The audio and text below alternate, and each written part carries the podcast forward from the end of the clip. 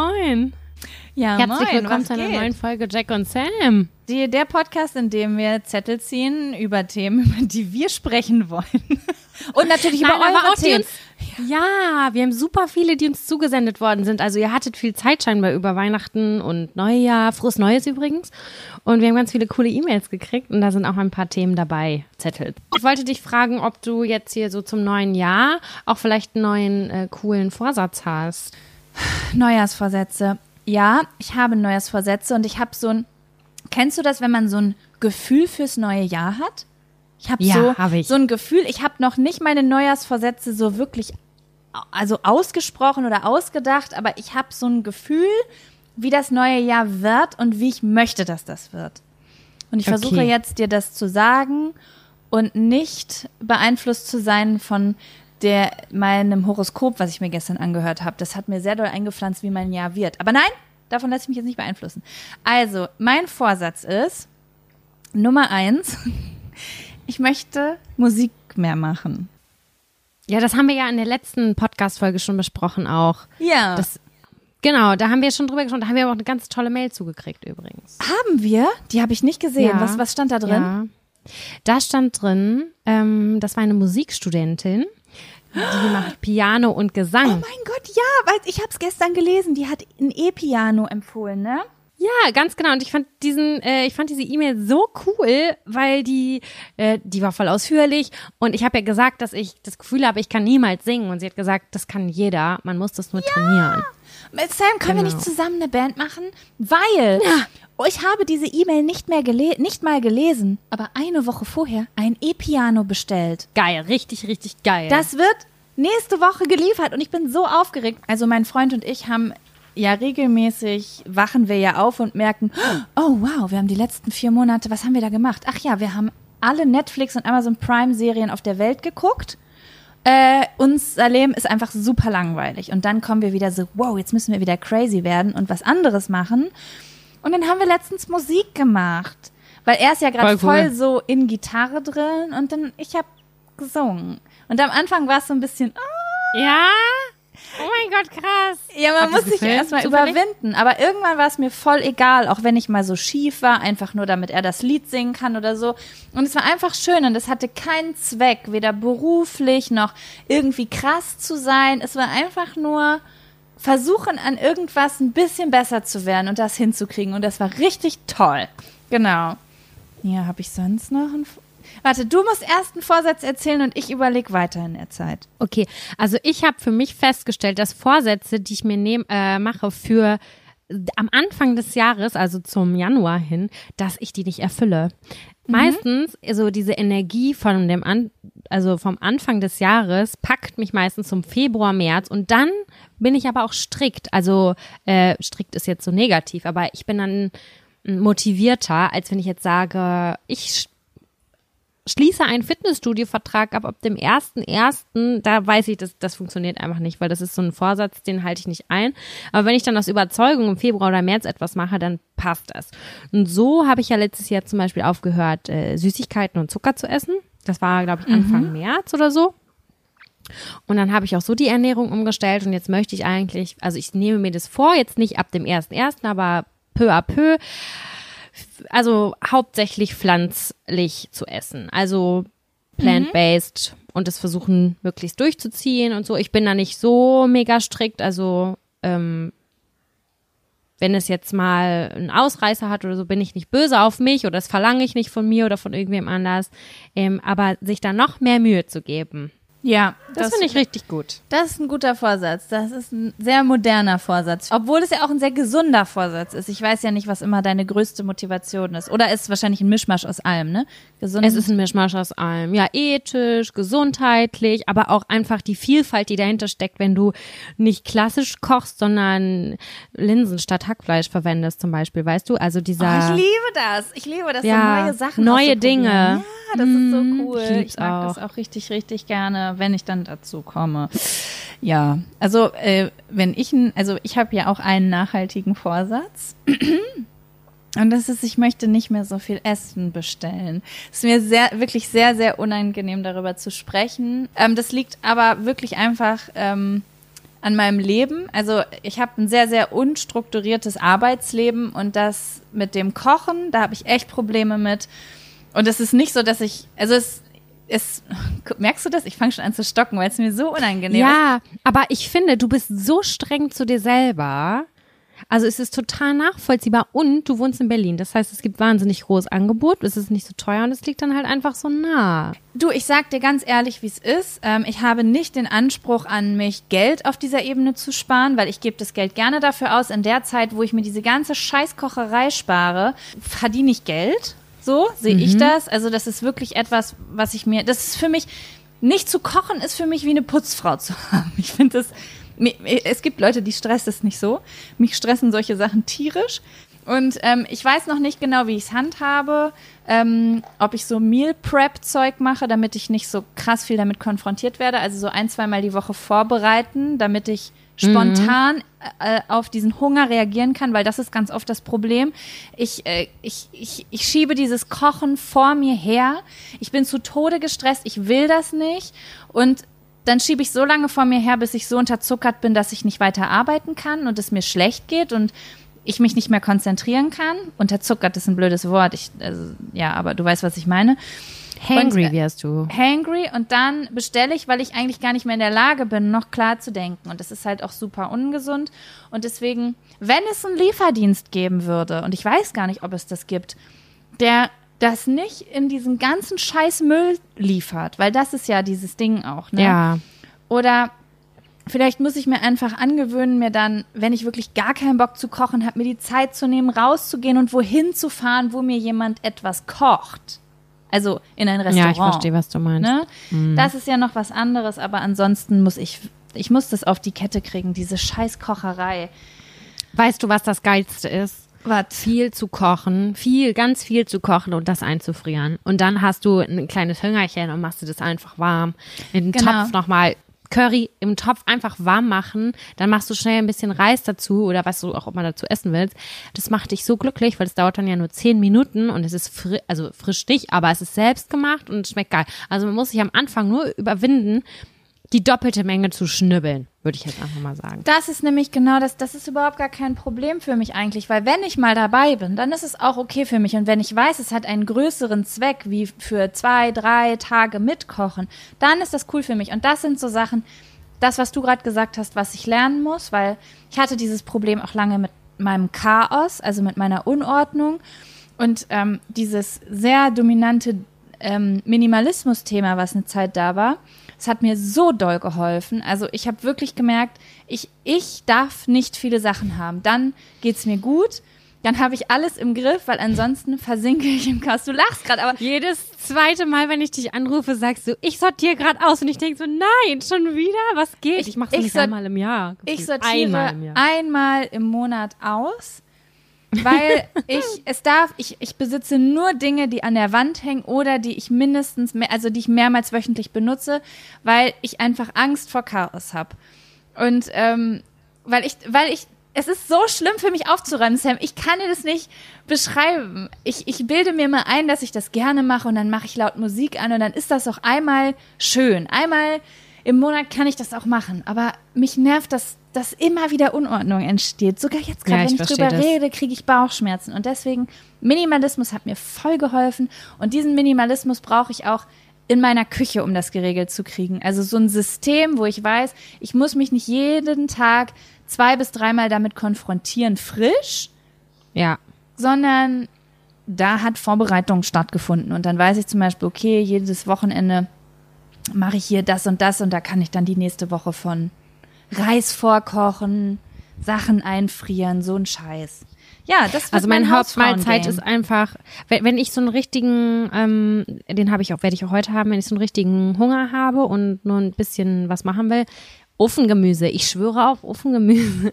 Kartoffeln, Möhren, Paprika, Öl, Salz, Pfeffer in Ofen läuft. Richtig geil. Könnte Ich finde immer es auch. Jeden Tag.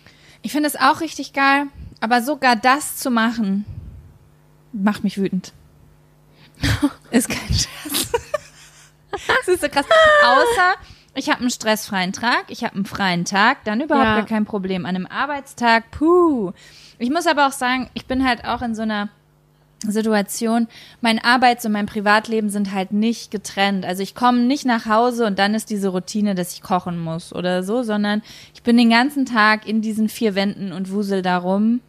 Mhm. Und dann, ja, ach, keine Ahnung. Ich bin einfach eine, Kat ich bin eine Ordnungskatastrophe. Aber ich krieg das in den Griff. Ich habe, okay. äh, ich, mein Gehirn, ich merke das, das entwickelt sich weiter. Es ist ein Vorsatz, also ich meine, das ist ja vollkommen in Ordnung. Ja, es hat also, eine Reflexion stattgefunden und jetzt folgt wahrscheinlich eine Art äh, Umsetzung, Umsetzungsphase. Genau, genau. Ja, cool. da bin ich mal äh, gespannt, wie das wird mit mir. Ja. Oh Gott, jetzt müssen wir schnell. Hast, äh, hast du noch einen anderen Vorsatz?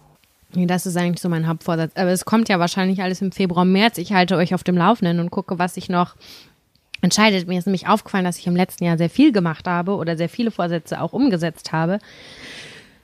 Ich will sagen, ich will nicht sagen, dass ich mehr Sport machen muss. Das muss ich de facto. Mhm. Aber ich will das irgendwie nicht so richtig sagen, weil dann mache ich es nicht, weil es jetzt zum Anfang des Jahres gehört und dann findet ein innerer Trotz statt. Ich habe so was Krasses gerade in mir.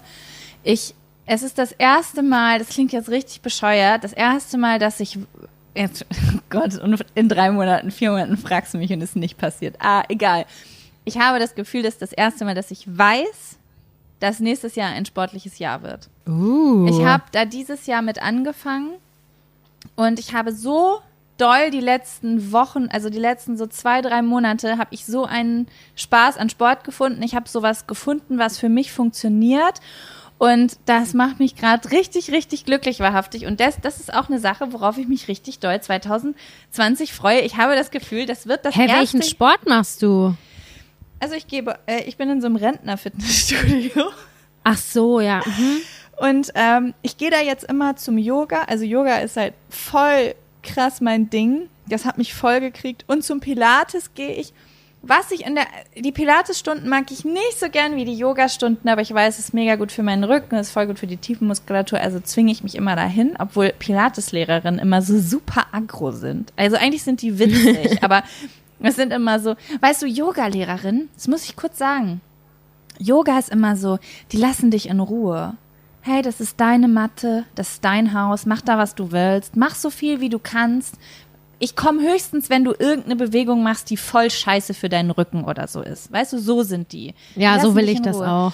Mhm. Und Pilates-Lehrerinnen, das sind so oft so so Frauen zwischen 45 und 55, die haben immer einen flotten Spruch. Was ist das denn? Ich habe gesagt, auf dem Boden. Ist das auf dem Boden oder was? So sind die und dann kommen die und dann wollen die, dass du mehr oh machst. Oh und ich denke mir so, ich kann nicht mehr. Ich mache das nicht, weil ich faul bin. Ich mache das nicht weiter, weil ich nicht weiter kann. Ich komme nur bis zu meinen Knien und gehe mal wieder weg. Führen die einen dann so vor, quasi vor allen? Na, die sind, ja, die führen einen nicht vor. Die machen das ja mit allen. Aber ich, ich bin mhm. nicht so ein Mensch, ich mag es nicht angepowert zu werden. Ich mag es, wenn man mich in Ruhe lässt. So, das ich mag, ich gut. Ich, ey, Deadlift die Soest, ich schwör bei Gott, der hätte mich in die Psychiatrie gebracht damals bei Popstars, wenn so Leute vor mir stehen und mich anschreien, so schneller. Das macht, bei, also das ist bei mir auch, also ich mache dann eine Trotzreaktion mit meinem Körper und mit meiner mentalen ja, Situation. Ich auch, aber es gibt Leute, die vor, die, die sind wie dafür gemacht, die, die, die brauchen, die brauchen das. das. Ne? Ja, und ich nee, bin ich gar nicht, nicht so. Aber ich gehe trotzdem hin, weil es ist, es ist wirklich, also ich muss sagen, dass ich bin jetzt in einem sehr teuren Fitnessstudio, was auch echt so für ältere Menschen ist und dadurch auch sehr gesundheitsbewusst ist. Und das ist schon erste Sahne. Right. Ansonsten habe ich halt den Vorsatz, Spaß zu haben. Piu. Spaß finde ich richtig gut. Ich, ich habe auch noch einen neuen Vorsatz und zwar den mein altes Fitnessstudio zu kündigen. Weil den Vertrag, der läuft schon länger und ich will ihn loswerden. Hm. Ja, das war ja auch schon schwierig, ne? Ja, das war schon schwierig. Ich habe eine Deadline verpasst, hupsi, aber ähm, das ist mir sonst noch nie passiert und ich will das äh, machen, weil ich lieber zu Hause Sport machen will und in der Natur. Und ah. ich gemerkt habe, ich bin nicht Fitnessstudio-Typ. Ja, nö, bin ich nicht. Finde ich so krass. So. Es gibt äh, entweder man liebt oder man hasst Fitnessstudios. Ja. Finde ich. Also ich, ich kenne nur Leute, die sagen, sie sind so nicht so gerne im Fitnessstudio und ich bin richtig gerne im Fitnessstudio.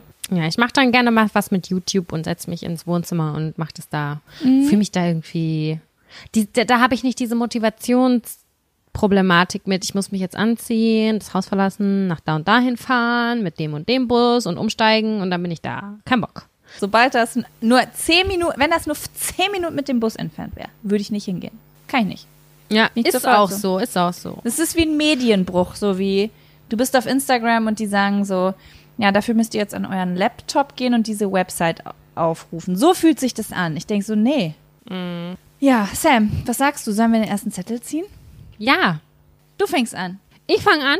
Okay. Sag stopp, sag stopp. Stopp!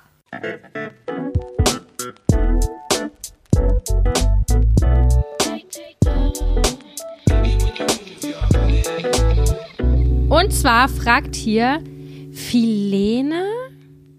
Filene hat uns eine Mail geschrieben und hat gefragt, wie wir zu dem Thema Cannabis stehen. Uh. Sam, Ja, hast du nicht mal es- gesagt, dein No-Go-Thema sind Drogen? Ich finde, also Cannabis ist für mich ein bisschen. Keine, ist wie eine Zigarette. nee, besser. Ich finde es weniger schlimm, glaube ich. Wie eine Zigarette mit. Balldrehern. Weniger schlimm als eine Zigarette. Ah, du, ich, Also ich- ah, du Ja, meinst, also weil man Zigaretten ja den ganzen Tag raucht und sie deswegen schädigender sind, weil sie, man so viel davon raucht? Ja, aber nicht nur so. Ich glaube halt einfach, dass eine Zigarette noch weniger Mehrwert hat als Cannabis, weil viele Menschen rauchen oder Stimmt. also ich gehe jetzt davon aus, dass man das konsumiert, weil man eine Wirkung, eine entspannende Wirkung irgendwie erzielen möchte. Ich kann dafür meinen Teil, also ich kann über mich reden äh, und sagen, ich habe das ausprobiert mehrfach und habe aber bei mir eine nichts feststellen können, außer dass ich meine Augen schwer werden und dass ich schlafe und dass ich möglicherweise sehr äh, hungrig werde. Aber ich habe, ich könnte niemals, niemals, niemals, niemals ever davon abhängig werden, weil das hat für mich überhaupt keinen Wiederholungseffekt. Also ich finde es wirklich todeslangweilig. Es holt mich absolut nicht ab und ich schlaf halt ein. Das ist so das Problem an der ganzen Sache. Und äh, ich finde das überhaupt nicht verwerflich. Wer das macht, kann es machen. Ähm, ich weiß, dass es auch sehr gefährlich sein kann. Also, dass man da Psychosen von entwickeln kann oder, keine Ahnung, sehr Wenn man, wenn man kann. genetisch, glaube ich, ähm, äh, zu Psychosen sowieso neigt, eine Neigung dazu hat, dann ist es sogar wahrscheinlich, sehr wahrscheinlich, dass das passiert. Aber ich weiß nicht, da reden immer alle drüber, aber ich glaube, der Prozentsatz ist sehr gering. Aber es ist trotzdem gut, wenn das jeder weiß, weil wenn er dann merkt, bei mir fühlt sich Sachen komisch an, dann sollte man wissen, dass das Genau. eben auch was auslösen Also es kann. kann halt auch extrem schlechte Gefühle hervorrufen, ne? Und so Gedankenspiralen und so im negativen Kontext und so. Das ist mir alles sehr bewusst. Stimmt, es gibt einige Leute, die sehr paranoid davon werden auch, ne? Genau, das sind so starke The das sind so starke Worte gerade, aber ich meine das gar nicht so mega krass, sondern dass die sich wirklich darin verlieren in Gedanken und Gedanken und Gedanken, dass es gar nicht so krankheitsbedingt ist, sondern mh, ja dann halt auf Basis dieser Droge. Ja, das klingt Und- halt so krass, weil ich glaube, wenn Leute noch, also dazu keinen Bezug haben, dann klingt das jetzt so mega krass. Aber wenn wir jetzt über Alkohol sprechen und über Alkoholtote Genau. und über Alkoholabhängigkeit und über Paranoia und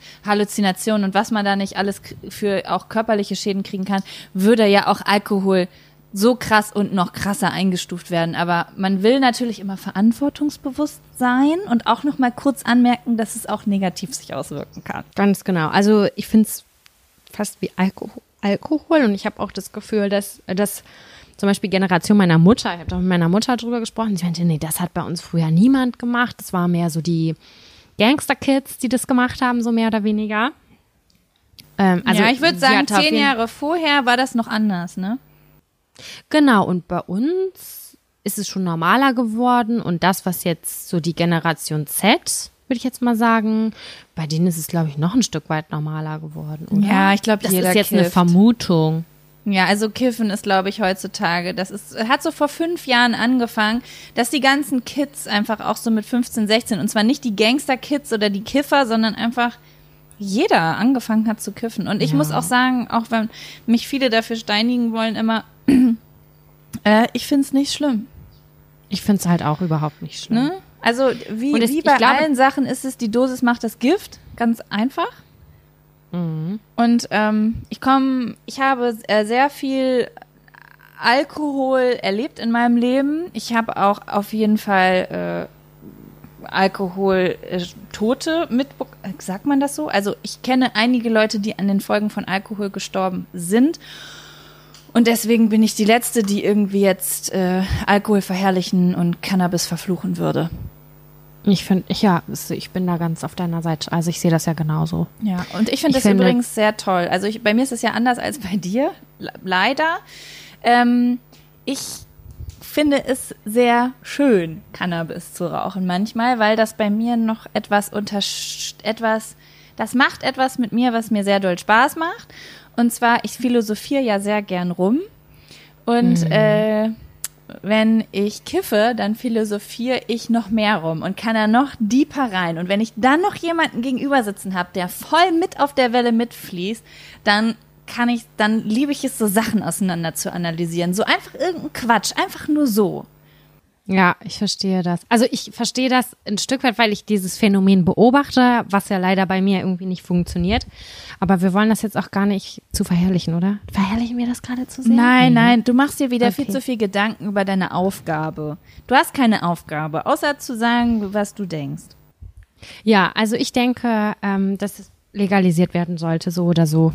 Ja, finde ich auch. Weil ich glaube, das macht hier wenig Sinn, das jetzt noch hier zu verbieten. Und Italien hat es, glaube ich, zum ersten ersten erlaubt, ähm, äh, ziemlich sicher, ähm, nee, nee, äh, eigennützig anzubauen, also dass man für sich selbst anbauen darf, ohne, ohne dass es verboten ist. Und ähm, da sind so ein paar Länder, die ein Stück weit voraus sind. Mal gucken, in welche Richtung sich das entwickelt ich meine, wir haben das schlechteste Internet Europas. Wir sind Nachzügler bei vielen Dingen. Ja, wir sind in einigen Sachen Nachzügler. Und ich denke, bei Cannabis ist es so, es wird halt irgendwann legalisiert werden, aber es wird halt erst legalisiert werden, wenn der Staat und die Wirtschaft einen Weg gefunden haben, da sich selbst was Eigennütziges rauszuziehen. Ähm, ja. Und wenn der Staat weiß, wie er es kontrollieren kann und damit seine Kohle macht, dann wird das halt irgendwann legalisiert werden. Also Leute, schreibt eure Businesspläne für Cannabis-Shops. Das wird ein fettes Ding werden, hey. Aktien, Jaco. Aktien, ja. Hm. Ja. Hör Zukunft auf, Sam, ich habe genug Geld mit Aktien verloren. Setz mir keine Flausen in den Kopf. Ich schwöre dir, ich sitze ah, gleich schon wieder Otto, vor meiner ey. scheiß App und gebe schon wieder, steck schon wieder 150 Euro in irgendeine Cannabis-Aktie. Das bin ich. Ich möchte eine Statistik dazu aufstellen. Ja. Aktien, Jacos Aktien. Jacos, oh Gott. Ja, ich kann, nee, ich, das kann ich nicht erzählen. Ich kann das nicht erzählen, was ich für Aktien gekauft habe oder was ich an Geld damit verloren habe, weil du würdest dann jetzt von in Hildesheim losfahren, hier hinfahren und mir einen Kauf die Schnauze hauen. Okay, wollen wir nächste Zettel machen? Ja, du bist dran. Okay, okay, sag Stopp. Stopp.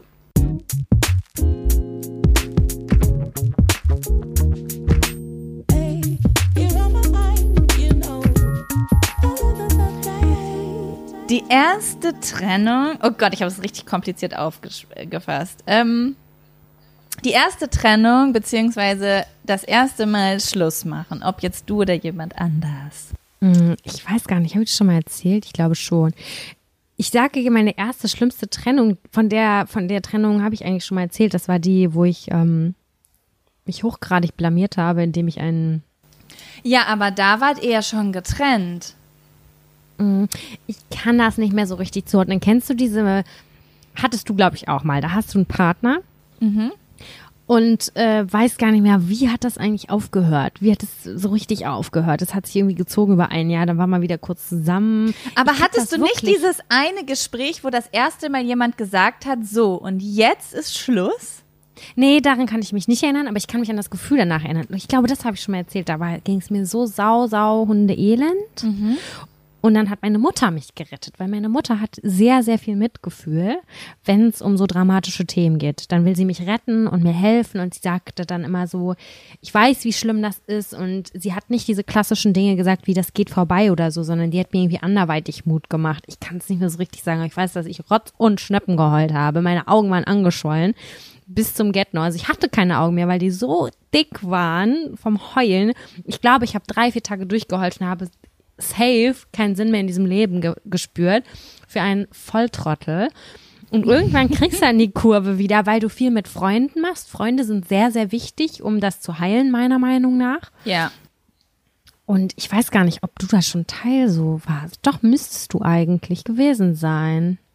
Ich habe halt so ganz wenige Punkte im Kopf. Ich weiß, wie wir vom damaligen offiziellen Raucherhof in der Schule reingegangen sind, vor dieser Tür standen, weißt du, diese Tür zwischen Altbau und Neubau, die auf mhm. den Raucherhof führt. Und dann hast du mir etwas Intimes, Sexuelles erzählt. Und das ist das erste Mal, dass ich etwas gehört habe von dir und deinem Ex-Freund. Also so, dass ich da eine, das ist meine erste Erinnerung, die ich so daran habe. Und da wart ihr noch zusammen. Und ich weiß, dass ja, nee, ich weiß auch noch um die Streitereien von den Postern in seinem Zimmer. Und da wart ihr ja auch, da wart ihr ja auch noch zusammen. Ja, das stimmt. Also, es kann, also ja, das kann man kurz aufklären, glaube ich. Das ist gar nicht so. Damals, ich weiß auch nicht, ich war ja relativ jung noch. Es hat mich auf jeden Fall hart getriggert, weil dieser Typ ganz offensichtlich deeply in love war, so wie ich damals mit Angelo Kelly. Oder mit, mit Sammy Deluxe später. Genau. Und das fand ich, das hat mich gestört. Das hat Na mich klar, einfach gestört, weil das war, will man nicht. Damals war Miami Ink nämlich total in oder dieses Tattoo-Dings hat irgendwie angefangen, im, so im Gesamten. Und ich war einfach tierisch eifersüchtig auf eine eine fiktive, nein, es ist keine fiktive Person, auf eine Person des öffentlichen Lebens, weil dieser Mensch sie sehr hart konsumiert hat auf eine Art. Also jetzt nicht, also im sexuellen Sinne, ne? also zumindest nicht, dass ich das wüsste oder gewusst hätte. Ja, aber, aber wenn so, die an der Wand mir eingeschoben als, habe. als Wallpaper am PC und so ist, dann denkt man sich ja schon, wieso häng, bin ich denn da nicht? Sondern diese ja, und fremde Hintergrund Frau. auf dem Handy und die ganze Zeit und überall, boah, sie heißen, boah, sie heißen. Ich so, ja, ciao, Alter, ciao, was ist los halt bei dir? Maul. ja, das, ja, klar. Also daran erinnere ich mich Also noch. wenn das Verhältnis nicht stimmt, ja. Sorry. Aber Erzähl an die weiter. Trennung erinnere ich mich auch nicht mehr. Ich erinnere mich nur an, ihr seid noch zusammen und dann erinnere ich mich an, hol mich ab, Jaco, ich habe einen Fehler gemacht. Ich stehe da vor der Tür. Ich hätte niemals gestern Abend hier hinkommen sollen. Das, das ist das nächste, woran ich mich erinnere. Genau, stimmt. Also nochmal ganz kurz zurück diese Poster und diese Frau, die, die war nicht Grund der Trennung, sondern sein asoziales Verhalten im Allgemeinen. Und ähm, ja, wie ich das auch schon mal erzählt habe, ich bin da schon ein paar Mal hingefahren, ich bin dann da immer wieder hingefahren, habe gedacht, wir kitten das wieder und so weiter. Und ich glaube, irgendwann haben wir das wieder so gefixt. Und dann hatte ich aber einen Crush mit wem anders. Und das war das, wo ich finally den Absprung geschafft habe. Das auch nicht ganz nett und die feine Englische, aber weißt du was? Ist mir Schnurz einfach. Ja, äh, meine erste Trennung. Naja, also wenn ich es ganz genau nehme, ist meine allererste Trennung eine ganz andere. Ja, da habe ich nur hingeschrieben und das hat ihn überhaupt nicht interessiert. Das war keine richtige Beziehung. Das kennst du? Das, Aber das du meintest, Du meinst ja eine emotionale Trennung, oder? Ja, eine emotionale erste Trennung. Und die emotionale ja. erste Trennung, die ich hatte, die war wirklich, wirklich schlimm für mich. Das war das erste Mal, dass ich wirklich Herzschmerz hatte. Da war ich, glaube ich, 15, würde ich mhm. sagen. Und da bin ich, äh, bin ich mit einem Jungen zusammengekommen. Und das war so das erste Mal, dass es so ein bisschen erwachsener war, sage ich mal. Also man hat beieinander geschlafen, man hat auch mal zwei, drei Tage übers Wochenende miteinander verbracht. Das war halt vorher nie so. Vorher war so, man trifft sich nachmittags, man guckt mal einen Film, aber abends wird man von den Eltern abgeholt, bla bla bla. Und das war dann wirklich schon so, man übernachtet beieinander, so, so die erste, ne? So, wo man so. Mm ein bisschen closer Erfahrungen sammelt. Ja, genau. Das habe ich damals so wirklich schon so als erste richtige Beziehung angesehen. Und wir waren im Endeffekt gar nicht so lang zusammen. Ich glaube, es waren vier Monate, aber für mein 15-jähriges Ich waren diese vier Monate vier Jahre. Mhm. Also ich bin vorher niemals so intensiv mit jemandem zusammen gewesen und ich war auch echt richtig verliebt. Ich war richtig, richtig verliebt in diese Person. Und ja, das war das erste Mal, dass ich, ich war immer sehr, sehr schnell davor von Jungs gelangweilt. Ich fand die ganz toll und dann habe ich die kennengelernt und dann war man zusammen, weil man sich einen Tag kannte und dann so, ach nee, den finde ich doch nicht toll. Und das war das erste Mal, dass mhm. ich jemanden so richtig toll fand. Und ähm, ja, dann ist er auf Klassenfahrt gefahren und hat zu mir gesagt, dass er kein Handy dabei hat. Und ja, dann habe ich mir nichts dabei war das gesagt. Eine Lo war, Also das der war hat gelogen, gesagt. ja. Das, ach so. und ja, und äh, dann, das habe ich Geil, aber die Story erst im kenne ich gar nicht. Die kennst du nicht? Nein. Ja, das, ähm, ja, und dann Doch, warte mal, ist das die Spielplatz-Story, Spielplatz? Warte wo das mal. Handy aus Versehen angegangen ist? Nein, oh mein Gott, gut, dass du mich daran erinnerst. Das ist ein neuer Zettel für, äh, für die nächste Nächstes Folge. Oh mein Gott, wie furchtbar. Das habe ich ja ganz verdrängt. Mein Gott, habe ich schon viele Wichser kennengelernt. Bin aber auch schon selbst oft einer gewesen. Naja, auf jeden Fall, äh, ja, ist er dann halt auf Klassenfahrt gewesen und ähm, ja, bei mir war eigentlich alles soweit gut und das weiß ich noch genau, das war ein Montag, da habe ich eine Physik, einen Physiktest geschrieben. Und dann komme ich, dann komme ich, und ich habe am Tag davor, weil ich, so hatte ich so voll Angst davor, habe ganz viel gelernt. Und dann komme ich am Montag nach der Schu Schule nach Hause. Und ich hatte zu dem Zeitpunkt selbst kein Handy. Ich weiß nicht wieso, das war irgendwie kaputt oder so. Und meine Eltern waren ganz komisch und haben gesagt, Jaco, wir müssen mal mit dir reden.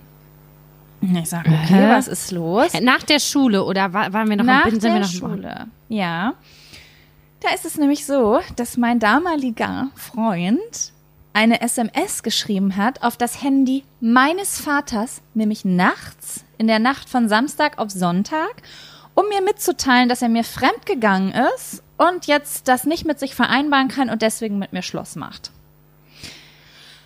Und meine Eltern haben mir das halt den ganzen Sonntag nicht gesagt, weil sie wussten, dass ich so zusammenbrechen werde, dass ich diesen Physiktest nicht schreiben kann, um den ich mir Sorgen mache. Also haben sie es bis Montag für sich behalten, um es dann am Montagnachmittag mir vorsichtig zu vermitteln, so vorsichtig es geht. Und das war so, so schlimm für mich, weil ähm, mir war das egal. Also ich war so verliebt, dass es mir egal war. Ich habe zu meinem Vater gesagt, fahr mich dahin, ist mir egal, ich bleib mit dem zusammen. Ist mir egal, dass der mit wem anders was hatte. Ja. Und mein Papa hat mich aber nicht dahin gefahren, hat gesagt, beruhig dich erstmal, bla bla bla. Und ich habe mich wahrhaftig niemals mit dem ausgesprochen.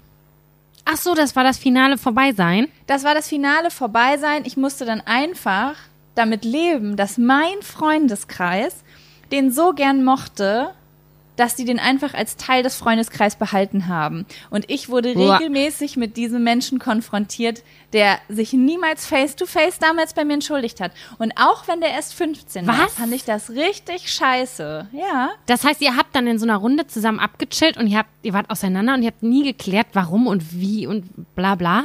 Erstmal war das getrennt. Also erstmal, das waren richtig schlimme Situationen für mich. Zum Beispiel Vatertag, weißt du ja. Ne? Bei uns ist ja immer Ja. Vatertag, zieht man mit seinen Freunden los. Und dann war so, ach ja, Vatertag, äh, da kommt ja auch bla bla bla mit. Also dieser Typ. Und dann war ich zu Hause und war am Heulen, weil ich natürlich total enttäuscht war von meinen Freunden, dass die diesen Menschen mir jetzt vorziehen, obwohl wir schon Jahre befreundet sind. Und das war voll der lange, voll der Konflikt für mich richtig lange.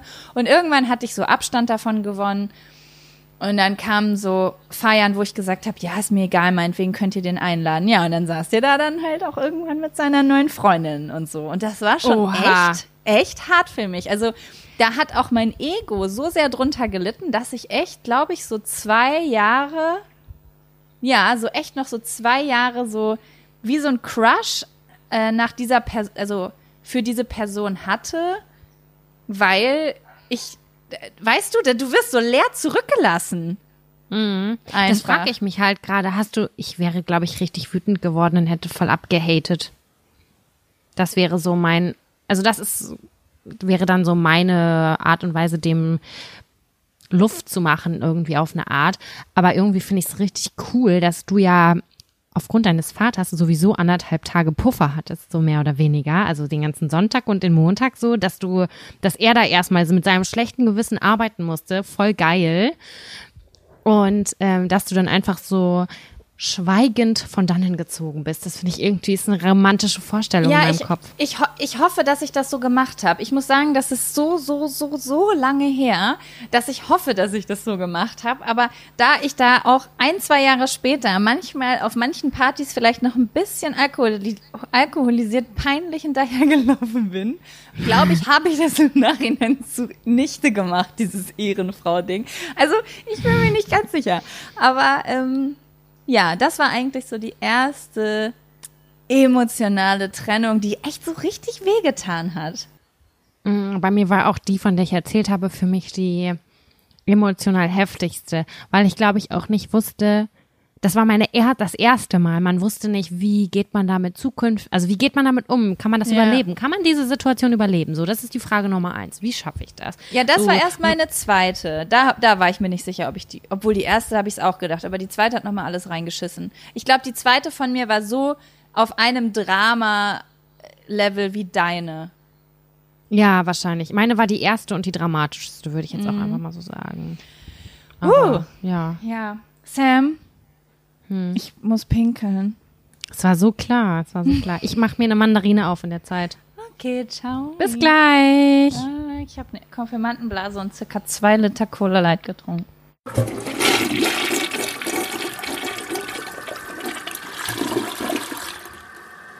Ich habe mir mal noch ein Liter Cola Light mitgebracht.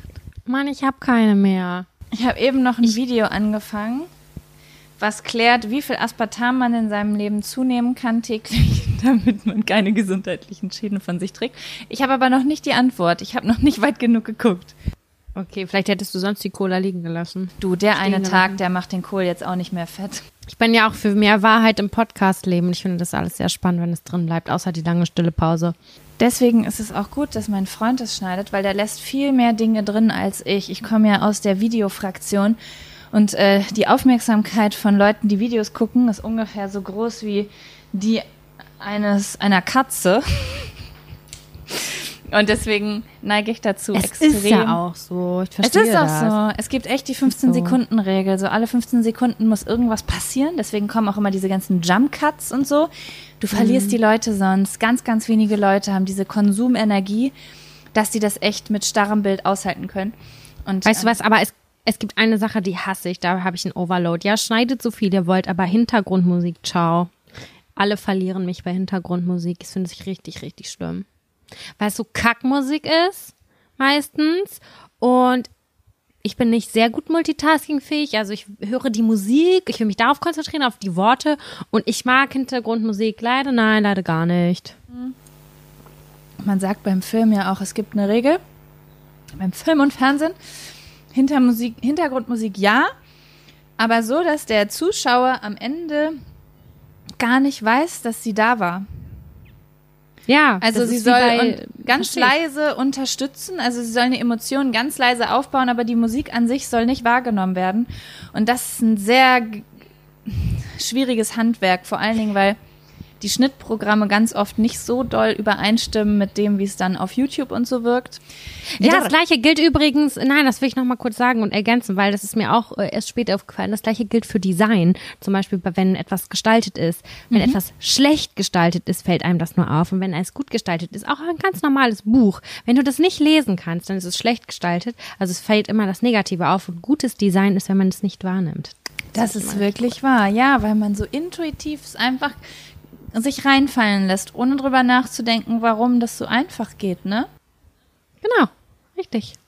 Du hast recht. Wollen wir einen neuen Zettel ziehen? Ja, du bist dran.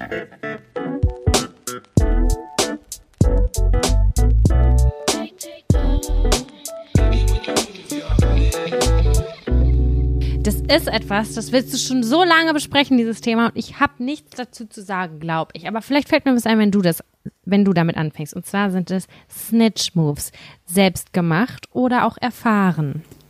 Ah, Dieser ja. Zettel ist 100 Jahre alt. ja es, du, also weißt du denn, was ein Snitch-Move ist? Weil letztens habe ich mit jemandem gesprochen, der wusste nicht, was ich damit meine. Warte, lass mich kurz nachdenken. Snitch-Move ist, ähm, ich bin jetzt mal richtig mies.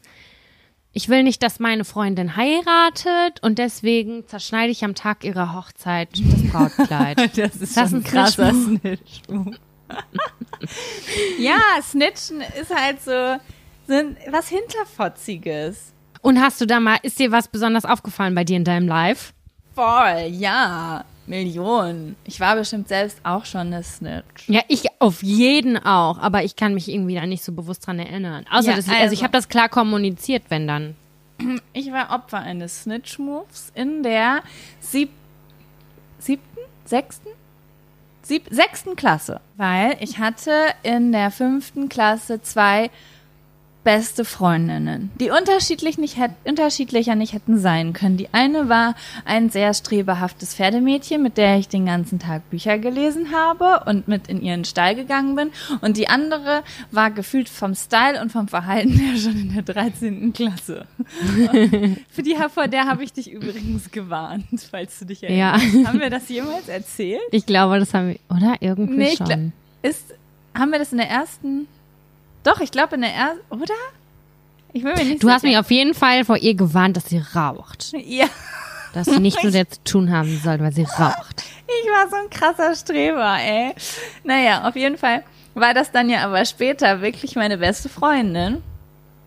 Als ich dann damit klargekommen bin, dass sie raucht und Dinge macht, die ich für gar nicht gut gehalten habe, so wie rumknutschen und Sex haben wollen. Die hat immer über solche Sachen geredet, hat mich voll verstört damit, weil ich war gefühlt noch fünf in meinem Kopf und habe mit Barbie gespielt. Naja, auf jeden Fall ähm, war ich in der fünften, fünften oder sechsten Klasse, auf jeden Fall so in dieser, in diesem Unterstufending, sehr, sehr doll verliebt in jemanden. Nein, nicht verliebt, ver verguckt, weil ich kannte den ja gar nicht. Das sind ja auch noch so die Zeiten, da ist man ja noch so klein, da kann man ja auch total verliebt sein in jemanden, mit dem man noch nie gesprochen hat. Einfach nur, weil der Absolut. voll süß ist.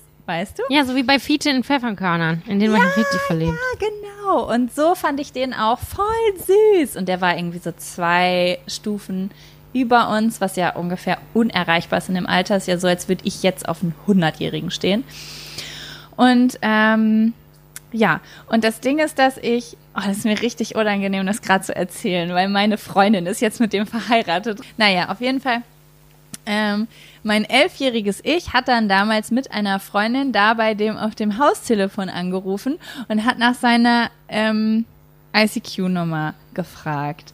Ja, und dann habe ich mir mit dem immer geschrieben. Und ein Jahr lang bin ich morgens in die Schule gekommen und habe die ausgedruckten Seiten von diesem ICQ-Verläufer mitgebracht und habe hab die vor der Schule mit meinen Freundinnen zusammen analysiert.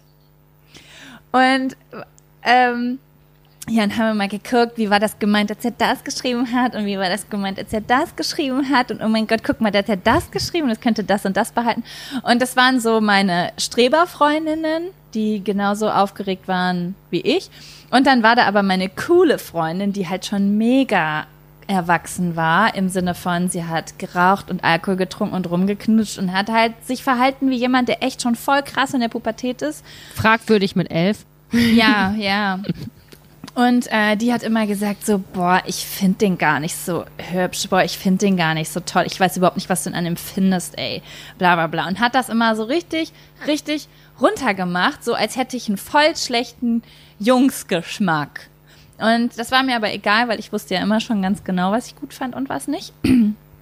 ja, turns out oder turned out, ich komme nach den Sommerferien und sitze im Unterricht. Und diese Freundin dreht sich zu mir um und sagt, äh, ich hoffe, dass du es nicht blöd findest, aber ich bin jetzt mit dem und dem zusammen. Und das war der. Das ist richtig äh, ein Unding. Wart ihr vorher schon Freundinnen und beste Ja, sie war, Freundinnen? das, sie war einer meiner best, allerbesten Freundinnen. Wir haben jeden Tag in der Schule miteinander verbracht, haben uns mindestens zweimal die Woche zu Hause gesehen. Und dann waren Sommerferien, ich war im Urlaub, komme zurück und die ist mit meinem Schwarm zusammen. Das ist wie in einem amerikanischen Highschool-Teenie-Film. Übel. Und dann kommt die wieder und dann hat die sich den gekrallt. Richtig mies. Also Ja. Und dann war unsere danach wart ihr Freundschaft weiter befreundet? Nee, danach waren wir nicht befreundet. Danach hatten wir, das war die siebte Klasse, da hatten wir einen Bruch. Da hatten wir gar nichts miteinander zu tun. Das fing erst später wieder an. So, ich glaube, ein, zwei Jahre später äh, war ich dann wieder mit der befreundet. Waren die da noch zusammen? Nee, ich glaube nicht. Ach Nee, also ihr habt nicht. äh, ausgesetzt, während die miteinander zusammen waren. Genau, genau. Und dann, als Okay. die sich getrennt hatten, da war ich ja auch nicht mehr verliebt, verliebt in den, weil da war ich ja gefühlt, ja, es ist schon krass, ne? Zwischen 11 und ich glaube 13, 14, da passiert ja richtig viel.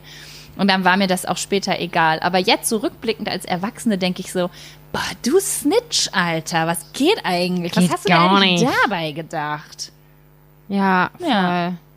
Und äh, bis ab diesem Zeitpunkt hatte ich echt immer auch ein bisschen Angst, so äh, wenn ich einen neuen, neuen Freund hatte, den dieser Freundin vorzustellen. Das hat mich, das hat eine tiefe Unsicherheit in mir hervorgerufen. Weil sie aber auch was Besonderes hatte. Sie war irgendwie auf eine Art richtig hübsch, so ein Vamp irgendwie. Für damalige Verhältnisse auf jeden Fall sehr auffällig. Und ich kann das ein Stück weit verstehen.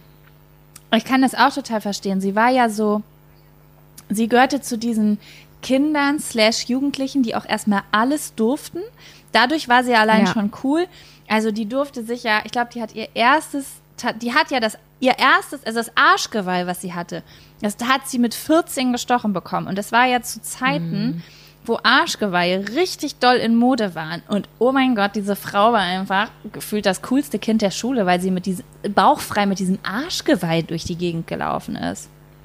Aber ich fand, da konntest du mal deinen Styles mithalten. Von der Coolness her. Also dagegen war ich der Loser. Du meinst mit meinen Christina Aguilera Styles? Also ich sag Ja, jetzt mal was, ganz Sam. genau. Ne? Ich weiß, dass wir auch irgendwann darüber sprechen wollten.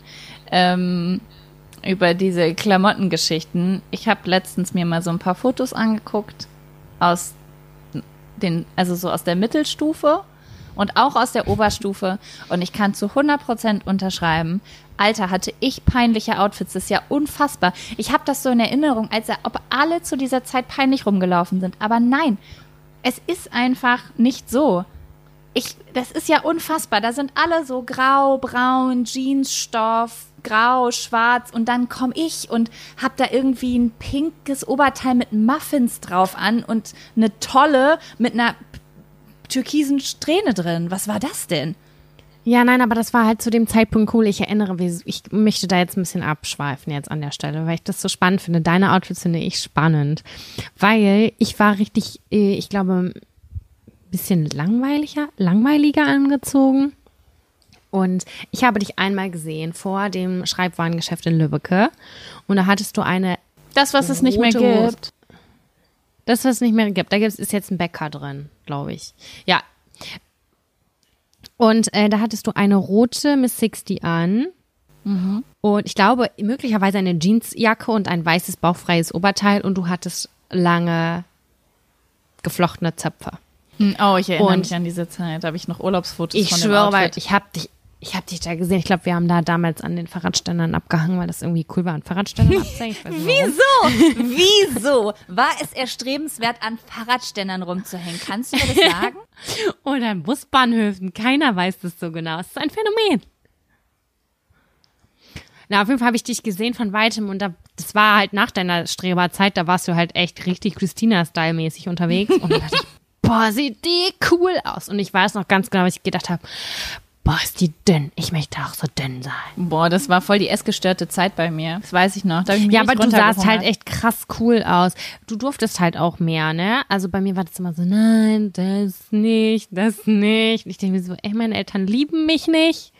Nein, darf ich muss nicht aber auch Sachen sagen, anziehen. ich habe halt nicht einfach nur gesagt, dass ich was will. Ich habe das halt so heftig gelebt, dass meine Eltern, glaube ich, das Gefühl hätten, sie würden Kindermisshandlung äh, an mir ausüben, wenn sie jetzt nicht langsam mal mir ein paar Wünsche erfüllen. Wirklich, ich hatte so einen krassen Identitätsdrang, mich auszuprobieren. Das ist ja keine Ahnung, was ich da alles gemacht habe mit Haarfarben und so einem Scheiß. Und auch diese Rastas, die habe ich ja nur gekriegt, weil ich mir beim Friseur habe die Haare verschneiden lassen. Extra? Naja, nicht ganz extra, aber ich wollte unbedingt was ganz Neues. Und dann haben die mir die Haare verschnitten. So richtig, richtig schlimm. Und dann war ich so am Heulen. Und ich glaube, sie. Nein, ich habe mir die nicht extra verschneiden lassen, aber ich weiß noch genau, wie ich oben in meinem Zimmer richtig schlimm am Heulen war, wegen diesen Haaren. Und ich habe meine Eltern unten diskutieren gehört. Und in dem Moment wusste ich, Scheiße, mein Heulen bringt was. Oh mein Gott, ich krieg doch die Rastas, die ich nicht darf. Ich habe meinen Eltern so leid getan, weil meine Eltern halt, meine Eltern sind Drama mir in dem Queen. Punkt, meine Eltern sind mir in dem Punkt halt voll ähnlich. Also meine Mutter ist mir auch voll ähnlich, was das angeht, was diese Identitätssache angeht. Und die konnte das halt voll nachvollziehen, dass mir diese Dinge so wichtig sind, weißt du? Ich habe halt voll krass meine Kreativität da drin so ausgelassen. Und dann habe ich Rastas gekriegt. Das war so krass. Ich hatte auch, also die Reaktionen in der Schule, die waren echt einmalig. Ich war auf einmal cool, nur wegen Rastas. Ich weiß aber, das war einmal, da- das war so eine Zeit, ich glaube, das war nach einer Konfirmation oder so und dann hatten das relativ viele und es hatten halt nur die coolen Kids, weil es hatte damals wie viel gekostet? 500 Mark? Richtig, richtig. Eine. Million Mark? Das war voll teuer. Es war sowieso Übel. voll die teure Zeit. Das war auch, also jetzt gerade ist ja auch so eine krasse Markenzeit wieder. Ich würde sogar sagen, die Marken, die jetzt gerade bei den Teenies in Mode sind, sind noch viel teurer als die Sachen, die wir damals geil fanden. Aber jetzt gibt es dieses ganze, diese Ketten, sage ich jetzt mal, wo man sich für ein 20 ein T-Shirt holt und das ist dann aber nicht blöd. Aber wir damals, wir waren auch eine richtige Markengeneration. Wir waren eine Markengeneration, aber ich muss auch dazu sagen, dass wir in so einem Kuhdorf gewohnt haben, mehr oder weniger. Äh, da gab es halt kein Ketten, Kettenladengeschäft wie Du hast recht, vielleicht liegt es daran. H&M, C&A. Das gab es bei uns halt alles nicht. Dafür musstest du 50 Kilometer weiter nach äh, Osnabrück oder Bielefeld fahren. Keine Ahnung, das, Das gab es halt einfach nicht. Deswegen gab es nur einen Markenladen, wo du mit 60, wie hieß denn das, Killer damals? Killer Babe. Ja, diese ganz liebe teuren alles Oder diese Dickies Pullover oder äh, keine Ahnung. Das, was jetzt halt auch wieder cool ist, so mehr oder weniger. Ja, Mann, ich war, voll- als die ersten Champion-Pullis und so wieder aufgetaucht sind, da dachte ich so, was passiert hier gerade? Aber ja, es kommt Ja. halt alles wieder. Oh Gott, das sind so Sprüche, die meine Eltern früher gesagt haben. Kommt alles wieder, hatten wir schon mal. Ist richtig krass. Ähm, da hat mir vorhin eine Freundin was geschickt und zwar meinte sie, 1990 ist jetzt genauso weit weg wie 2050. Das ist richtig krass. Ja, ich habe auch letztens irgendwie, was hat meine Cousine letztens gesagt, so 2000, wie kann 2000 vor 20 Jahren gewesen sein, wenn 1980 vor 20 Jahren gewesen ist? Ja, ist echt so. Für mich ist auch 1980 vor 20 Jahren. Ich schwör's. Ist bei mir auch so, no, it's, Oh. es ist 40 Jahre Und her. unsere Hörerschaft denkt gerade so, oh mein Gott, sind die alt, was geht ab? Ja, Killer, Ah. Babe. Boah, ich war letztens kurz davor, im Urban Outfitters für 40 Euro ein Tamagotchi zu kaufen. Ich bin richtig ausgeflippt, als ich das gesehen habe. Was? Und Kevin hat Das so, gibt's locker bei eBay Kleinanzeigen für fünf. ja, ihr ganzen Realisten, ist ja schön. Hat Kevin auch gesagt, hat mir verboten, das zu kaufen, hat gesagt, das gibt's für 17 Euro auf Ebay. Wir gehen jetzt. Aber ich war so hyped, als ich das gesehen habe und ich hatte so das Gefühl, wenn ich das kaufe, dann wird mein Leben wieder so einfach wie damals und ich habe kein Smartphone mehr. Ich habe nur noch ein Tamagotchi, was ich dreimal am Tag füttern muss. So habe ich gedacht, wird ist das dann. Oh man, wir hatten eine Freundin, die hatte mal 13 Stück um Hals. Was? Ja, Mann. Hä, kennst du doch, weißt du doch. 13 Stück. Ich war so neidisch. Ich keines. Ist das die, die mit dem Pferd durch einen McDrive geritten ist? Na, mit dem Konfetti im Mini. auf Ja. Na klar, Wir hatte hatten sie so 13 viele. Tamagotchis um den Hals. So. Ich hatte gar keins. Ich habe mich richtig ungeliebt gefühlt. Meine Eltern waren sowieso, keine Ahnung, die, mit denen stimmte was nicht. Ich durfte die ganzen coolen Sachen durfte ich nicht. Tamagotchi habe ich auch nicht bekommen, wahrhaftig. Hat mir meine Was? Nachbarin geklaut. Ja, aber es war kein echtes. Und dann- also, Ach so. Ich dachte auf jeden Fall, die Kinder, die 13 Tamagotchis haben, die sind auf jeden Fall 70 mal mehr geliebt als ich. Ich habe meine wie du das Eltern immer mit Liebe dafür. in Verbindung bringst. Früher ja, ich dachte mal so, boah, die dürfen das, die dürfen das, meine Eltern sind voll fies. Ich weiß auch nicht. Vielleicht man waren die damals Ökos. Ja, ich weiß auch nicht, wie ich das, wie ich das handhaben würde.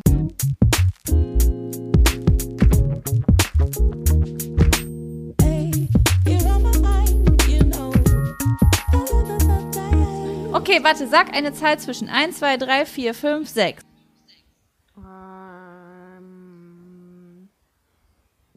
Zwei. Zwei. Okay, das ist ein Zuschauerinnen-Thema und ich bin mir leider nicht mehr sicher, ob es von Nora oder Jana war, weil ich das ein bisschen durcheinander gewürfelt habe. Das Thema ist das erste Mal ohne Eltern im Urlaub. Ja, das war geil. Ich muss kurz nachdenken. Da musst du so lange nachdenken, das erste Mal Freiheit?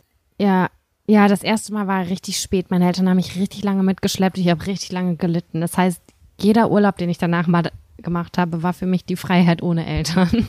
Ah, dann warst du, wann, wie alt warst du denn, als du das erste Mal ohne deine Eltern im Urlaub warst? Boah, ich glaube, da war ich so 19, 20. Schon später, da darf man ja schon alles. Da darf man alles. Also ich war einmal, ähm, äh, habe ich mit meinen Freundinnen gebucht und dann haben wir uns, glaube ich, zerstritten und dann mussten wir wieder ins Reisebüro. Damals musste man noch in ein Reisebüro gehen und das mit allen gemeinschaftlich abschließen. Da musste man irgendwie 150 Euro anzahlen. Meinst und du so. etwa unsere gecancelte Mallorca-Reise? Ja, ja. Warum hat es nicht stattgefunden? Wir haben Ich uns weiß es nicht mehr. Ich weiß nur noch, wir hatten damals zusammen Musikunterricht, denn ich erinnere mich noch, dass ich mit dir zusammen, ich, wir beide hatten auch Stress. Ja. Wir beide hatten Stress es und frag nicht mich nicht warum, aber es hing mit dieser Buchung zusammen. Irgendwie, wir sind ins Reisebüro gegangen und haben das gebucht. Und ich glaube, eine aus dem Kreis, und das war keiner von uns, wollte, glaube ich, nicht mehr und hat gesagt, sie will nicht mehr mit. Und irgendwas war, dass ich dann gesagt habe, okay, komm, so macht das alles keinen Sinn, dann lassen wir das. Und sie wollte das auch alles stornieren, weil man konnte das nur zusammen stornieren. Oder? Irgendwas war da. Auf jeden Fall haben wir das gecancelt dann. Voll traurig im Nachhinein. Ja. Also sehr traurig im Nachhinein. Aber ich habe Ich weiß nicht mehr, wirklich dabei war. keine Erinnerung mehr daran, was und warum das passiert ist. I don't know. Aber Vielleicht sollte es so sein. vielleicht sollte es so sein. Maybe. Bei den Leuten, die mitgekommen wären, vor, all, vor allen Dingen die mit den 13 Tamagotchis, weiß ich nicht, was da auf der Insel passiert wäre, ne? Was, Da wäre einer dabei? gestorben. Ja. Das wäre krass Oh gewesen. Auf jeden Fall wäre irgendeiner mit Ganzkörpertattoo. Nein, das wäre so wie bei Hangover gewesen. Oh ja, So. das wäre ein richtiger Hangover-Urlaub geworden. Oh Mann, jetzt bin ich traurig. Das wäre gut geworden. Aber vielleicht hätten wir uns so sehr zerstritten, dass wir danach gar nicht mehr befreundet gewesen wären, weil es so schlimm Möglich geworden ist wäre. auch das. Ja, möglich ist auch das. Ja. Und wo warst du dann? Wo warst du denn jetzt? Mit Ich wem? war relativ spät das erste Mal, glaube ich, im Urlaub. Damals mit meinem Ex-Freund war ich im Urlaub. Also ich zähle irgendwie nichts, was irgendwie so Nordsee, Ostsee oder Schwarzwald ist. Das ist für mich irgendwie nicht so ein richtiger elternfreier Urlaub. Das erste Mal war tatsächlich ein Feierurlaub in Wien mit meinem Ex-Freund und seinem besten Freund. Okay, ich habe nämlich gedacht, ich habe dieses Thema, dieses Zuschauer, Hörerinnen, nicht Zuschauer, das muss ich mir abgewöhnen, Hörerinnen-Thema nämlich aufgeschrieben, weil ich gedacht habe, vielleicht hast du auch so eine, ich bin 15, bin ohne meine Eltern weg, mega Absauf, Drama, Urlaub oder sowas. Oh Aber wenn du so ja, lange jetzt mit- mir wieder ein. Nee, weißt du, warum ich nämlich nie im Urlaub war? Jetzt es, ich weiß ja, weil ich meine Sommerferien ja mal bei meiner Oma am Dümmer verbracht habe. Stimmt, Weißt du, mit dem Restaurant mit den Ur- Mülleimern als Lampen. Meine Oma wohnt in Niedersachsen an irgendeinem See oder hat gewohnt an einem See am Dümmer. Und da, wenn man da hinfährt, dann ist da irgendwie so ein Imbiss an der Seite und da sind ähm, die Lampen aus umgedrehten Eimern. Und das Also, hat Sam versteht mir mal das? gezeigt und das ist für immer in Erinnerung geblieben bei mir, weil das für dich so einen emotionalen Wert hatte, dass wir da reingehen und da was essen. Und jedes Mal, wenn ich jetzt daran vorbeifahre, wir waren da drin was essen, du warst richtig Ey, ich- aufgeregt. ja? Ich war das letzte Mal mit dir da, glaube Ja, ich. und danach war ich ja Richtig schon krass. dreimal da, weil jedes Mal, wenn ich jetzt daran vorbeifahre und zum Dümmer fahre, halte ich da und esse da, weil du das, weil du so aufgeregt warst, als wir da waren, dass Ah, ich cool, das dass ich Gefühl ein habe, machen. dass ich da auch rein muss. Oh, voll gut. Meine emotionalen Werte haben sich auf dich übertragen. Auf jeden Fall. Aber da gab es doch nur so ultrafettige Curry-Pommes-Wurst. Ja, ich weiß nicht mehr, es ist ein Kramsitz. stinknormaler. es- Na, auf jeden glaub- Fall hab ich- Ja, ja. Ich habe meine Schandtaten nicht im Ausland verbracht, sondern bei meiner Oma am Dümmer See. Weil damals war das irgendwie noch so in den Sommerferien zumindest, dass sechs Wochen in meiner Erinnerung, sechs Wochen lang, 30 Grad waren und man die ganze Zeit nur im See oder am Freibad verbracht hat. Diese und, Erinnerung habe ich, by the way, auch. Ja, vielleicht war das so. Ich meine, doch, das kann ja so sein. Also mein Kinder, so war das So. vor dem Klimawandel. Wobei, ja. Ja, eigentlich ist es ja dieses Jahr auch so gewesen, nur viel zu heiß und später. dieses Jahr. Wir hatten schon krassen Sommer dieses Jahr. Einen unnormal krassen Sommer, wo ich das Gefühl, hab, Gefühl hatte, dass ich sterbe zum Schluss. Oh, Ich hatte das letztes Jahr mehr, diese Erinnerung. Auf jeden Fall hat es letzt, dieses, also 2019, ich sage mal letztes Jahr, aber es ist ja schon 2020, hat es im April, am 5. April geschneit. Ja, verrückt. Ah ja, 2019. gut. Aber April, April, der macht, was er will. Ja, ist auch echt so. Na, auf jeden Fall habe ich da gar nicht so groß was zu erzählen. Auf jeden Fall habe ich da einen Freundeskreis aufgebaut und da hatte ich alle Freiheiten bei meiner Oma, die ich haben wollte. Und die hat es dann meine Eltern alles nicht mitbekommen. Das war richtig geil. Ich hatte zwei Freundeskreise, also einmal den in der Heimat ganz normal und einmal den bei meiner Oma, mit denen ich immer in Kontakt war. Teilweise bestehen die Freundschaften bis heute oder Freundschaften nicht Bekanntschaften, sage ich es jetzt mal so. Und dann konnte man da richtig äh, ausrasten, weil meine Oma, ich glaube, das ist, es haben viele gesagt, dass Großmütter oder Großväter, möglicherweise auch, weiß ich nicht, habe ich nicht, ähm, ein bisschen entspannter sind als die eigenen Eltern.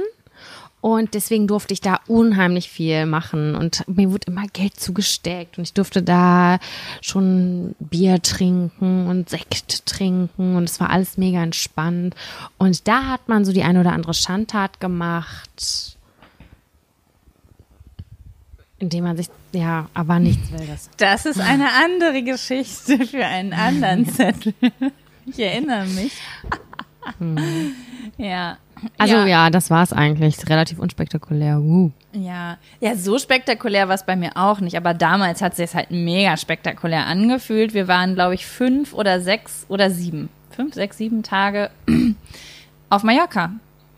Mit so, äh, boah, wie viele Leute waren das damals? Acht, sechs bis acht Leute, acht Leute, glaube ich, ungefähr so. Unter anderem auch der Ex-Freund, der per SMS mit mir Schluss gemacht hat und seine Freundin, by the way. Ähm, das war sehr hart. Auch damals noch, da war ich so 16. Und das war schon krass, muss ich sagen, weil ich war 16 und mit 16 zu Hause, da hat man ja noch genaue Regeln. Da kannst du nicht stockbesoffen morgens um vier nach Hause kommen, da gibt's richtig eine drüber, ne? Und äh, ja, da war, war ich ja jetzt im Schlaraffenland. Ich hatte ja so einen krassen Freiheitsdrang als Teenie. Und da war es echt so, dass man halt, naja, du konntest halt 24-7 machen, was du willst. Das war was völlig Neues für mich. Ich konnte bis morgens um 5, 6 Uhr im Bierkönig auf dem Tisch tanzen und ADADADO singen. Und äh, kein Mensch hat das halt gejuckt. Und das war richtig, richtig cool damals. Ja, das hat richtig Spaß gemacht. Es sind auch so noch so die Zeiten, wo man nicht so schlimmen Kater hat. Das heißt, man übersteht das auch noch. Zumindest die Jungs, weiß ich noch damals, die haben echt jeden Tag getrunken. Voll krass. Aber Ihr ich- nicht, also du als Mädel nicht? Mm, Jeden zweiten so. Ich war noch nie so, dass ich das so durchgehalten habe wie andere, dieses Trinken. Auch nicht, als ich so jung war. Und das war aber schon krass. Also das war schon, ich war fix und fertig, als ich da nach Hause kam. Aber das war echt eine ne coole Woche. Also das war echt so Freedom pur. Ja. Und Ja, auch die Temperaturen und das Meer, das ist natürlich auch immer alles so mega geil einfach. Ja, das war echt richtig cool. Ich war dann noch ein paar Jahre später da und da fand ich es schon nicht mehr so gut. Da war das schon nicht mehr so was für mich. Aber mit 16 war das ein Paradies. Das war auch, also viele, die das angefangen haben in dem Alter, die machen das auch noch bis heute regelmäßig, was ich nicht ganz verstehen kann, aber viele finden es halt immer noch mega cool und machen Ja, das, immer noch das genauso. geht, also Hand aufs Herz, das geht nur, wenn du dich richtig volllaufen lässt. Du kannst, also Mallorca, Ballermann, das geht nur mit richtig, richtig, richtig viel Alkohol. Da musst du, also so voll, das ist so wie jeden Tag ein Schützenfest in Holzhausen. Nee, wie heißt das? Pf- Pfingstsportfest in Holzhausen. Jeden Tag. Ja. Also das ist es mir einfach nicht wert. Also dafür würde ich keine 500 Euro, nicht mal fünf, also nein, gar nichts locker machen, um mich dann da halt volllaufen zu lassen und irgendwie nichts zu sehen oder so. Nee, das Einzige, was ich mir vorstellen könnte, ist, sagen wir jetzt mal, ich bin auf Mallorca, sagen wir mal auf der anderen Seite. Mallorca hat ja auch wirklich sehr, sehr schöne Natur und sehr, sehr schöne Strände. Richtig schön. Ja. Und ähm, da könnte ich mir zum Beispiel, also wenn ich jetzt auf Mallorca Urlaub machen würde, würde ich so einen Tag rüber am Ballermann und einen Tag die Sau rauslassen. Das könnte ich mir vorstellen. So. das verstehe ich, das würde ich glaube ich auch so machen. Ne? Aber ich bin halt auch einfach gar nicht, ich vertrage ja auch Alkohol nicht so gut. Ich habe sehr viel Alkohol früher getrunken, aber habe auch immer sehr Magen-Darm-technisch drunter gelitten und ich konnte da einfach nie mithalten. Wenn die da mittags schon ihren Eimer am Strand hatten und ich saß damit schon mit 16 und In sagte, der Sonne vor in allem. der Sonne, wie zur Hölle macht ihr das? Wie ist das? Körperlich, biologisch möglich, was ihr da tut.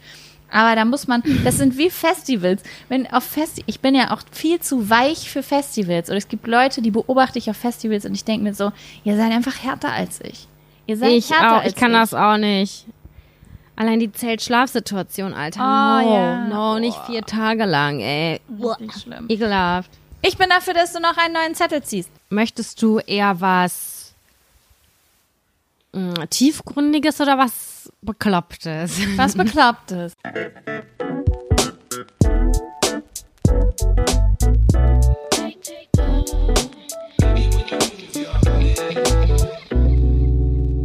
Hast du schon mal Sextoys verwendet? Uh, ja. Klar. Ist es oder ist es auch tiefgründig? Möglicherweise ist das oh Gott, auch der tiefgründigen Fraktion. Ist Aber das Wort Sextoys ist schon so ein bisschen, weiß ich nicht. Das ist wie ein Tamagotchi auf eine Art. Ja, finde ich auch. Das also, ähm, hast, ich weiß nicht, also ich, ähm, möchtest du, möcht, erzähl, möchtest du erzählen? Deine sex Ach so, ich frage, ich frage, äh, das hat eine Zuhörerin gefragt. Ach, das deswegen hat eine ist Zuhörerin das. gefragt. Ja. Genau, die hat es bei äh, Instagram gemacht und dann hat sie mich gefragt und dann habe ich, äh, ich war total krank zwischen Weihnachten und Neujahr und dann hatte sie mich angeschrieben bei Instagram und meinte so, Mensch, äh, sag mal, wie ist das bei euch? Könntet ihr das mal ähm, besprechen? Dann habe ich gesagt, ich werfe das gerne in die Runde. Ah, Okay, gut, dann ist es jetzt Genau. ein Aufklärungsgespräch. Wir erklären euch Also jetzt, ist wie das geht mit dem Sex. Ja, das, also das kann mir jemand erklären mit den Sextoys auf jeden Fall. Also, okay, ja, möchtest du sagen, ich, ich habe auf jeden Fall, glaube ich, eine Meinung dazu, aber Ich habe da auch eine Meinung zu. Ich habe auch Erfahrungen damit. Also ich bin jetzt hier, ich bin so eine richtig erfahrene, weil ich war nämlich mal auf so einer Dildo-Party. Das war Sie trägt gerade Liebeskugeln und hat einen Plug im Hintern. Aber mit einem XX aufnimmt. einem XXL Strassstein oder mit so einem kleinen Zopf. Ihr könnt das nicht sehen, aber Sam ist gerade gefesselt. Nackt gefesselt mit einem Mikro äh, vorne vor. Okay, ja, dann erzähl mal. Ich war Du bist ja einmal auf Fachfrau, dieser. wenn du auf einer Party warst, ne? Ja, ich möchte da unbedingt wieder hin, weil das ist schon viel zu lange her. Ich war damals auf einer Dildo-Party. Dildo-Party heißt es, glaube ich, ja. Und da war eine Frau, das war richtig cool, die war hochschwanger. Also die war richtig mit einer dicken Kugel vorne vor und die hat uns dann dieses Sexualspielzeug erklärt und gezeigt. Und ich war vorher ein nicht wissendes etwas. Ich kannte nur die Sachen, die es aus dem Quelle-Katalog gab oder Neckermann-Katalog, was es da so hinten drin gab, aber mehr wusste ich eigentlich nicht viel. Und dann habe ich, ähm, hat sie uns das alles vorgestellt und es war ein Mädchen mit in, auf dieser Party, wo ich, mit denen hatte ich eigentlich gar nichts zu tun.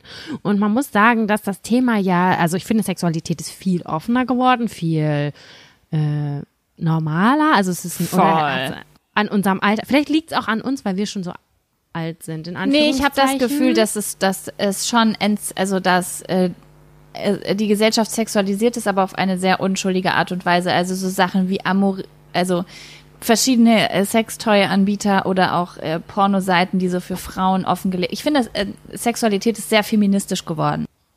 Ja, und genau. Und das war damals, damals halt noch nicht so, aber in dieser Gruppe unter Frauen, ähm, wir sind auf einmal offen geworden. Die Moderatorin, sage ich jetzt einfach mal, die Frau, die das verkauft hat, wie bei manchen Plastikboxen, ihr wisst, was ich meine, so Vertreterinnen, äh, hat die das so geil charmant rübergebracht mit einem Witz, dass du erstmal gedacht hast damals, geil, ich will erst, ich nehme einmal alles, dann wurden dir die Preise offenbart und du dachtest so, ach du heiliger Bimbam, das kann ich mir so jetzt auch nicht leisten.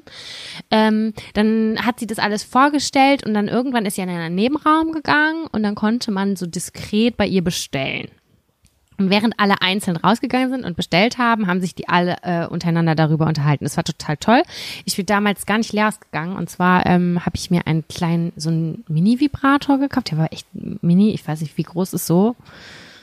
Das sind so 10 Zentimeter oder so in lila, sah wunderschön aus. Und noch so ein Massageöl, Gleitgel, irgendwas, war für alles möglich.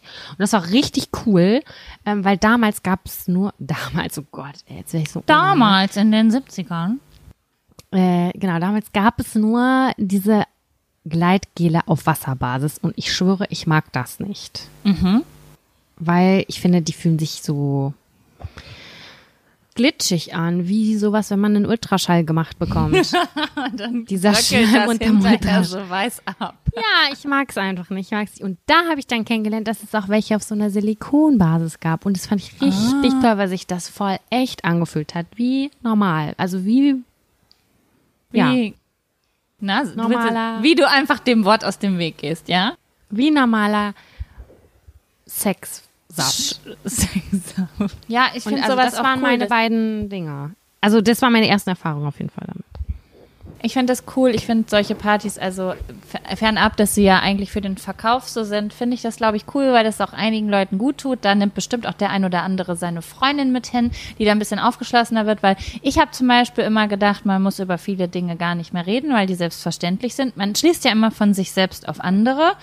Und für mich war das alles immer so, also ich hatte in, also natürlich hatte ich Unsicherheiten, aber jetzt sowas nicht. Also ich würde, äh, wie soll ich das sagen, ich hatte jetzt nie Unsicherheiten damit, mich zu befriedigen oder Sextoys anzusprechen oder sowas. Und ich habe aber sehr, sehr viele Nachrichten in den letzten Jahren bekommen, wo ich gemerkt habe, dass das für einige noch ein Problem ist.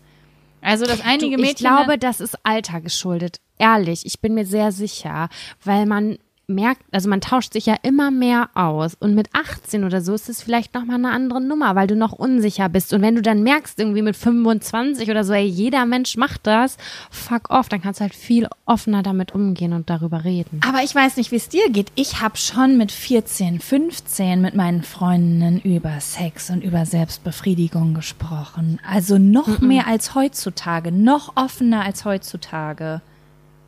Das Nee, war so das- Thema Number One. Wir haben zusammengesessen und stundenlang einmal Sex auseinander analysiert, uns darüber kaputt gelacht, was der andere falsch gemacht hat, den Lisa Marie da letzte Nacht äh, mit ihr Doch, doch, das haben wir auch gemacht irgendwie, aber ich finde das mit so einer, also, nee, ich war da lange nicht so offen, wie ich es jetzt tun würde. Nee, mhm. ich, ich habe mich da auf jeden Fall krass verändert in den letzten zehn Jahren, würde ich sagen. Sehr doll.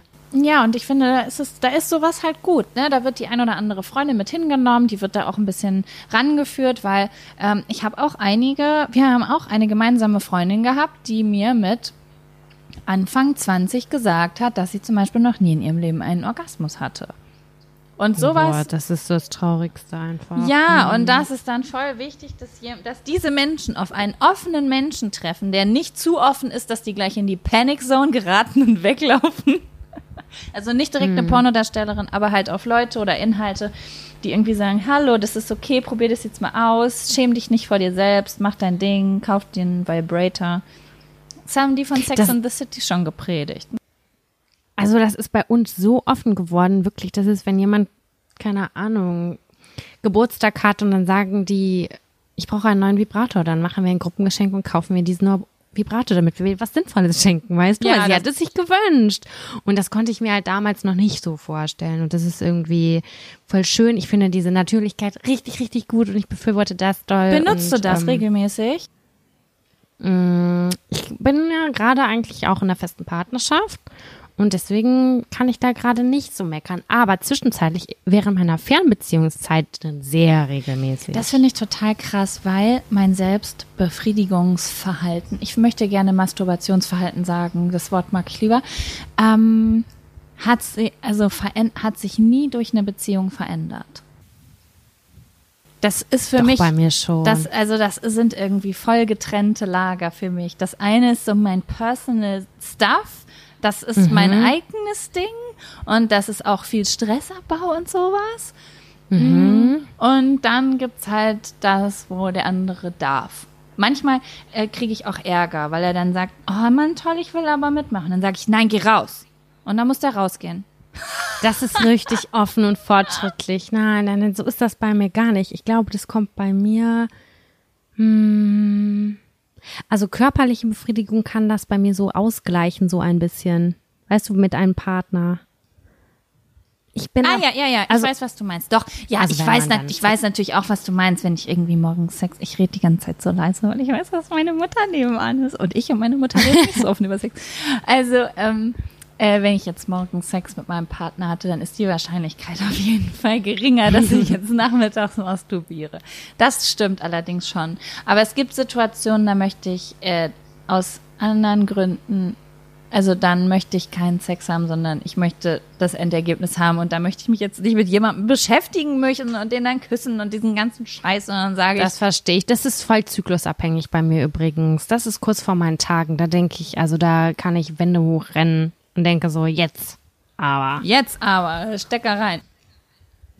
Stecker rein oder äh, schnell, schnell, wied, wied Ja. selber gemacht. Aber ich muss sagen, dass ich trotzdem sehr, sehr selten Sextoys trotzdem benutze. Also ich habe es schon mal versucht, das beim Sex einzuarbeiten. Und das hat nicht so gut funktioniert, weil ich das Gefühl habe, dass ich durch diese Vibrationen abhärte, stumpf werde. Also das ist so wie am Anfang ist es so, wow, krass voll intensiv. Und so nach fünf Minuten, ich merke nichts mehr. Du kannst mir jetzt mit der Faust reinhauen. Diese Vibration hat mich, hat mich taub gemacht. Ja. Ähm, Alleine also schon ich hab- eher mal. Ja. Also im, in der Partnerschaft hat es bei mir auch nie so richtig geklappt. Außer einmal, das ist aber schon länger, einige Jahre her. Und da gab es mal so einen Penisring. Den gibt's auch immer noch. Den kann man so kaufen neben den Kondomabteilungen und so. Den kann man da drüber machen. Und dann ist da so eine Mini-Batterie an und dann kannst du den andrücken und dann wackelt das so doll. Und das war gut in der Stellung. Oh Gott, ich kenne die Stellungsnamen nicht. Wenn der Mann unten liegt und die Frau sitzt da oben drauf. Ja, die hasse ich, da muss ich was machen. Genau, aber da war das gut. Aber das habe ich sehr selten benutzt. Ich glaube, das haben wir sogar geschenkt gekriegt von Freunden irgendwann mal, so ein Spaßgeschenk. Und dann haben wir das ausprobiert. Ja, ich weiß auch irgendwie, wir, wir beide waren irgendwann mal in Bielefeld auf einer Party, da hat man auch so ein Eis.de Geschenkpaket am Ende bekommen. Da hatte ich meinen ersten Vibrator. Die waren so schlecht verarbeitet. Das war Schrott. Musstest du Angst haben, dass du dir dann Schrott. nicht noch ein Weichteil einklemmst in dieser Batteriezufuhr, weißt du? Ja, Mann, und diese Nähte, die waren einfach so scharf, du hättest dein Innenleben aufritzen können Ja, damit. Das war richtig schäbig. Ja, Gener Vibratoren Generation 1. ja, das ist halt auch echt wirklich schon ultra lange her. Ich hab Aber ich habe neulich. Ja? Also sorry. Nein, erzähl. Ich habe äh, neulich mal mit Freunden äh, hier Fifty Shades of hier den sexy Film da angeguckt. ja. Und die haben das mit so einer Selbstverständlichkeit verwendet, dass ich gedacht habe, so, boah, krass, da kann ich echt übelst noch doll was lernen, weil das ist für mich so, die hatten dann so Schubladen, es war Teil zwei oder drei, ich kann mich nicht erinnern, auf jeden Fall so Schubladen, wo dann so verschiedene Ausführungen dieser ganzen Dinger waren. Ja, aber dachte ich so- Fifty Shades of Grey, das ist doch kein Maßstab. Das ist kein Maßstab, auf gar keinen Fall. Aber dann dachte ich so, ja, mhm. da bin ich erstmal wieder auf diese Idee gekommen. Deswegen äh, steht das hier auch, weil ich dann darüber nachgedacht habe. Und dachte, ja, man könnte das ja eigentlich viel selbstständiger äh, einbauen, aber auch mal verfolgen. Weiß ich, was auf dem Markt ist? Nein, kein Plan. Wo kriege Ja. ich das denn her, diese Information? Ach, ich glaube, ich Ich glaub, das möchte damit berieselt werden, einfach so. Ja, vielleicht musst du auf eine neue Party gehen. Vielleicht sind die Partys jetzt noch mehr up to date. Na, Auf eine Sexparty? Ja. Meinst du, oder was? Achso, Sex-Toy-Party meinst Ja. du jetzt? Aber du kannst Hey, auch auf eine Sexparty, Sam. Ich unterstütze dich da voll. Nur wenn du mitkommst. Nee. Ich muss dann immer lachen, wenn jemand nackt ist. Oh, der ist nackig. Nein, aber in der Sauna ist es auch eine vollkommene Selbstverständlichkeit. Ja, das stimmt. Ja, ich weiß nicht, ich habe auch manchmal so ein bisschen das Gefühl, wenn ich mich so mit Leuten unterhalte, dass es so Leute gibt, die sind so ein bisschen mehr sensory, also die kriegen so richtig alles im Außen auch mit, wenn sie Sex haben und da sind solche Sachen wie Vibration oder so, was man so macht und benutzt, so mega wichtig und ich habe das Gefühl, ich bin, wenn ich Sex habe, so voll in meinem eigenen Film und das irritiert mich dann eher. Das ist dann wie Multitasking. Da bewegt sich was und da bewegt Scheiße, sich was. ja, das stimmt. Und das ist dann so too much und irgendwie hinterfrage ich dann auch manchmal so Situationen wie, hm, finde ich das jetzt wirklich sexy, wie du jetzt so einen alternativen Penis da in mich reinschieben willst? Weiß ich jetzt auch nicht, was ich darüber denke. Solche Gedanken fange ich dann an mir zu machen. Das unterbricht so.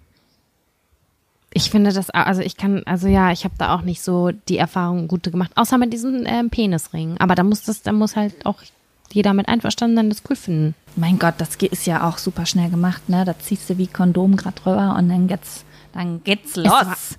und Ja, los. ich glaube auch, dass es so ein Einmal-Ding sie war. Ich kann mich nicht erinnern, das ist auf jeden Fall auch schon länger her. Ja, also halt mich auf dem Laufenden, falls du dir was Neues zum Geburtstag wünschst oder so. Werde ich machen. Ich werde es präsentieren dir hier im Podcast und dann zeigen. Mhm.